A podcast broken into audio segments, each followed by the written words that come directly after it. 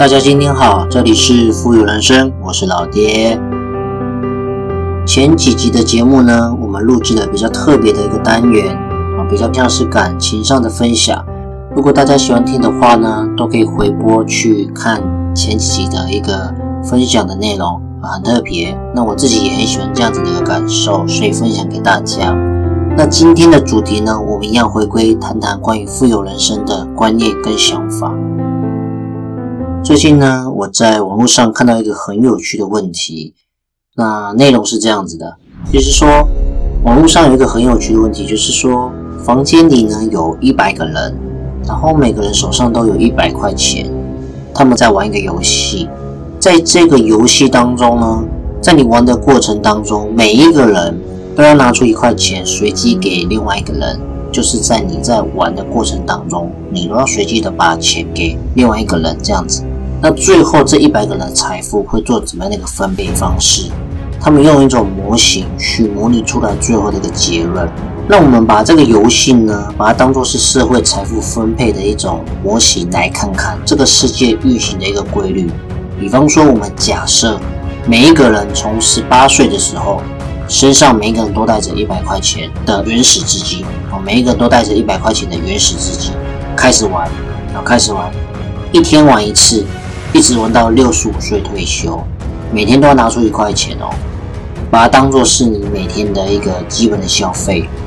那获得财富的几率随机，是为了简化模型的方式。我们用这个方式来计算一下，那从十八岁到六十五岁，一天玩一次，总共要玩一万七千次的游戏哦，一万七千次的游戏。那也就是说，一万七千次的游戏就是一万七千次的财富分配的机会。然后我们用模拟的城市去跑，看最后的财富分配是怎么样的一个方式。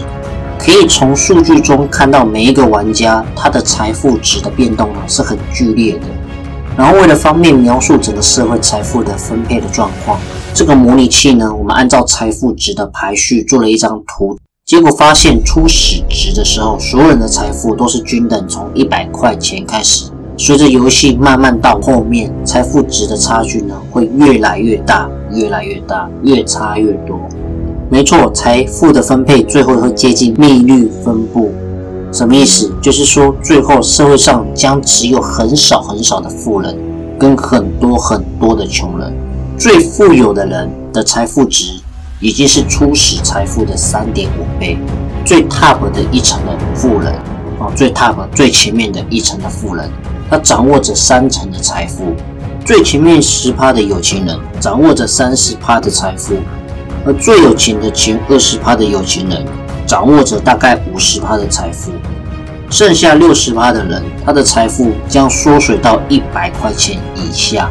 也就是这样，大部分人的钱呢，都跑进少部分人钱的口袋。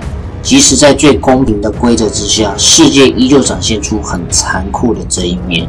然后呢，在这样子的一个基础下，哦，他们又设计出一种更多的情景，用同样的模组哦进行了一个模拟方式。也就是说，如果我们用允许借债的方式，会不会让我们的生活过得好一点呢？在现实社会中，情境上一定会更加的复杂。比方说，如果当我们口袋没有钱了，我们可以找亲朋好友或者找投资机构借钱，说不定哪一天有机会再东山再起。所以，如果我们把这样子的一个假设值放进来的话呢，会呈现什么样的结果？结果最后呢，图形跑出来结果是最富有的人财富值是基本上刚开始一百块钱的四倍。那最前面十趴有钱人呢，掌握着三十三趴的财富。最有钱的前面两层的人呢，二十趴的富有的人呢？掌握大概半成的财富，而大约剩下二十五趴的人呢，他背着债务，最高负债是两百块钱。他当初游泳一百块钱，最后却负债两百块钱。所以这个模拟器跑出来的结果就是，也许借钱可以让我们在走投无路的时候有一些周转的余地，但最终会让穷人变得更穷。如果进一步看，如果一个人在三十五岁的时候破产，他有没有机会可以反败为胜呢？用这个方式，我们去模拟器跑出来，也可以看到，当十五个人在六十五岁退休的时候呢，有七个人会处于破产的状态。有八个人会还清债务，并且有一些财富上的累积。但是离富豪呢，还是有很大的一个一段的一个差距。也就是说，以三十五岁为一个界限，虽然破产以后有一半几率的的人可以回到正常普通人的一个生活，但是如果你想要反败为胜，进而能够暴富，是非常非常非常的困难。也就是说，发财要趁早。大部分的 loser 年纪越大，你要反败为胜的几率基本上就像一个传说。那富二代跟普通人有什么样一个区别呢？因为在真实社会上，每一个人的起点并不相同，总是会有一些富二代、富三代。那在财富的一些游戏开始的时候，他基本上就会占了很多的便宜。所以，我们把这个假设呢，也考虑到这个模型里面。那为了简化计算，我们设计两类的玩家：普通的玩家跟富二代的玩家。普通的玩家呢，我们设置九十人，那剩下十个人当做是富二代有钱人。那当然，富二代玩家他的一开始财富是用五百块来计算，那他们在每玩一次游戏当中，也要拿出两倍的钱，也就是说，他同时获得财富的几率也是普通人的两倍，这样子才公平。最后模拟器跑出来的结果，在 Top Ten 哦，在最前面的一个。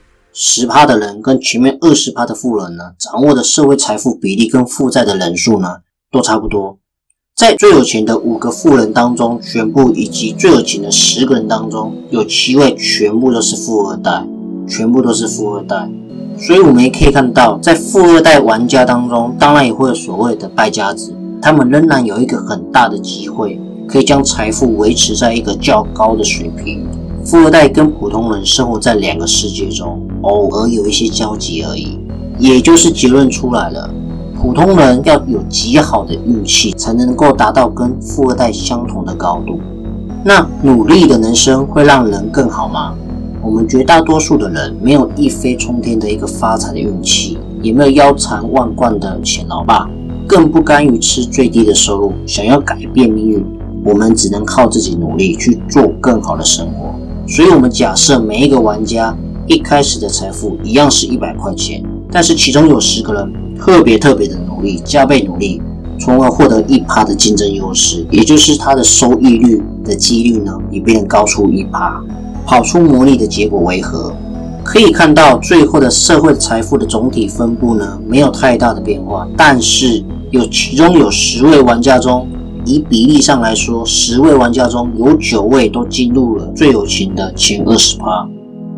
是的，所以意思是，尽管最成功的玩家不一定是最努力的那一个，但是努力的人大部分呢都混得还不错。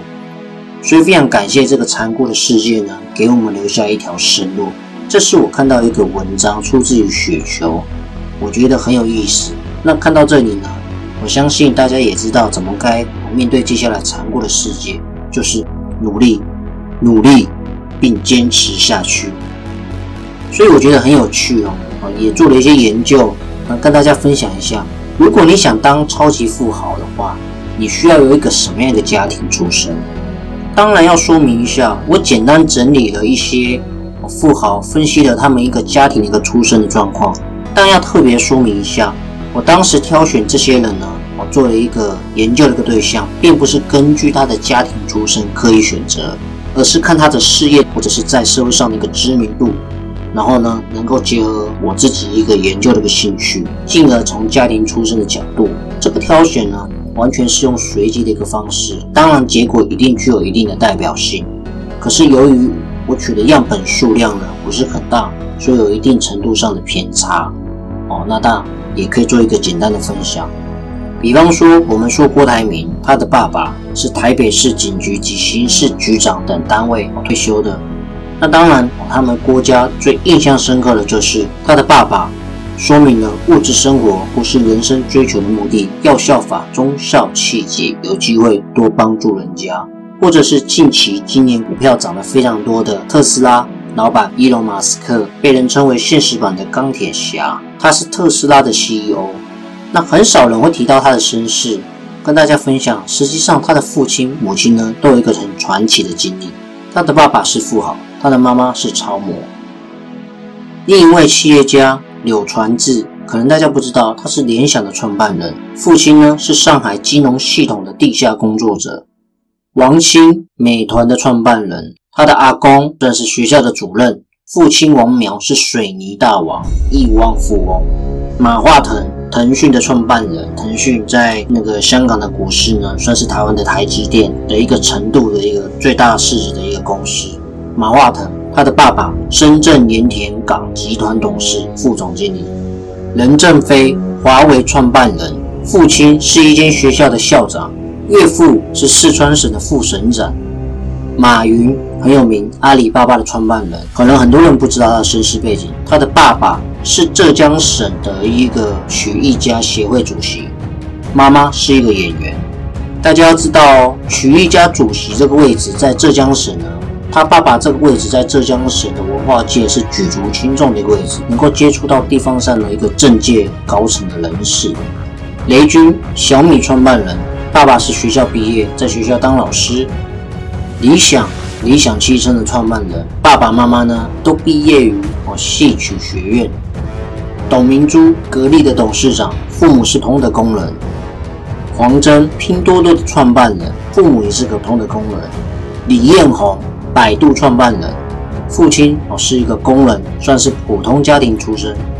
以上这些的分享，可以把自己的感受总结哦几条跟大家说明一下。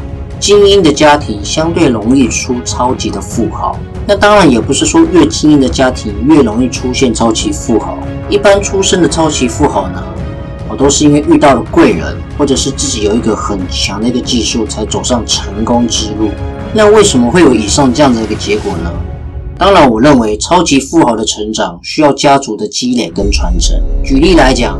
比方说，刚刚说的那几位马化腾、王石、马云、任正非，这些他的父执辈在社会上都已经站到一定的一个位置跟程度了。就算是公务员或者是老师出身的，他爸爸基本上也是他们出生一个好一个村子里第一个走出村子里走上一个成功的路的人。也就是说呢，基本上家里要拥有基本的一定的背景，才能够积累跟传承。成功所需要的数值资源或提供成长的条件，为什么会这么说呢？比方说，当精英的家庭在讨论国家啊怎么样一个政策对家庭会有什么好处的时候呢？如果你是一般农家子弟的家庭，那你可能在家里讨论的是啊家里的母猪又生了什么小猪怎么之类的，或普通的家庭今天又出了一个什么样的戏剧。那精英的家庭，小孩习以为常的就是商业社会，什么事我应该怎么做，什么话我应该怎么说。那如果是普通的家庭，可能对这些话是完全陌生的。如果这样子的一个状况呢，在踏入社会后，他们在商业上的起点基本上是处于两种层次。所以说呢，在年轻的时候念很多书，不一定会取得最大的成就。而是最大的因素来自于您的家庭，是不是在出社会以前，其实就已经培养跟渲染很多爸爸妈妈给你的一些财富管理的想法，以及在企业管理方面、商业社会该有的一些思维。当然，事情不是绝对的。在我们刚刚的模拟分享当中呢，只要人足够的努力，掌握了一门绝活，加上一点点的好运气，我相信贫穷的家庭出生的人。也会有希望成功成为大企业家，因此，如果大家认为自己是出生于普通的家庭，想要成功的话，就要比那些出身优越的人更加的努力。如果你本身起点就比别人低，那还不加倍努力的话呢，那就比较难失望可以得到更大的成就。与其抱怨哦我们的祖父辈没有给自己一个好的出身，不如我们自己努力的奋斗，给小孩一个好的出身。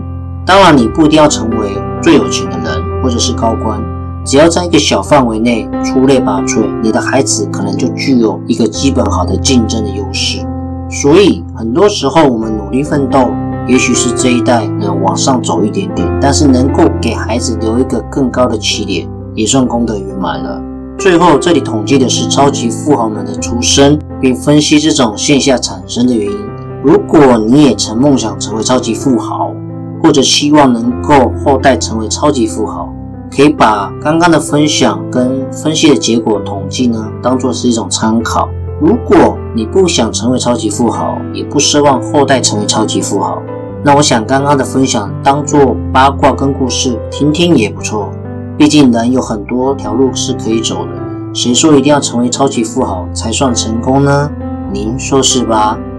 好了，今天的节目即将到了尾声。如果你喜欢我今天的分享的话呢，请记得订阅我。在成功的路上呢，我永远不会忘记你的。我们下期见喽，拜拜。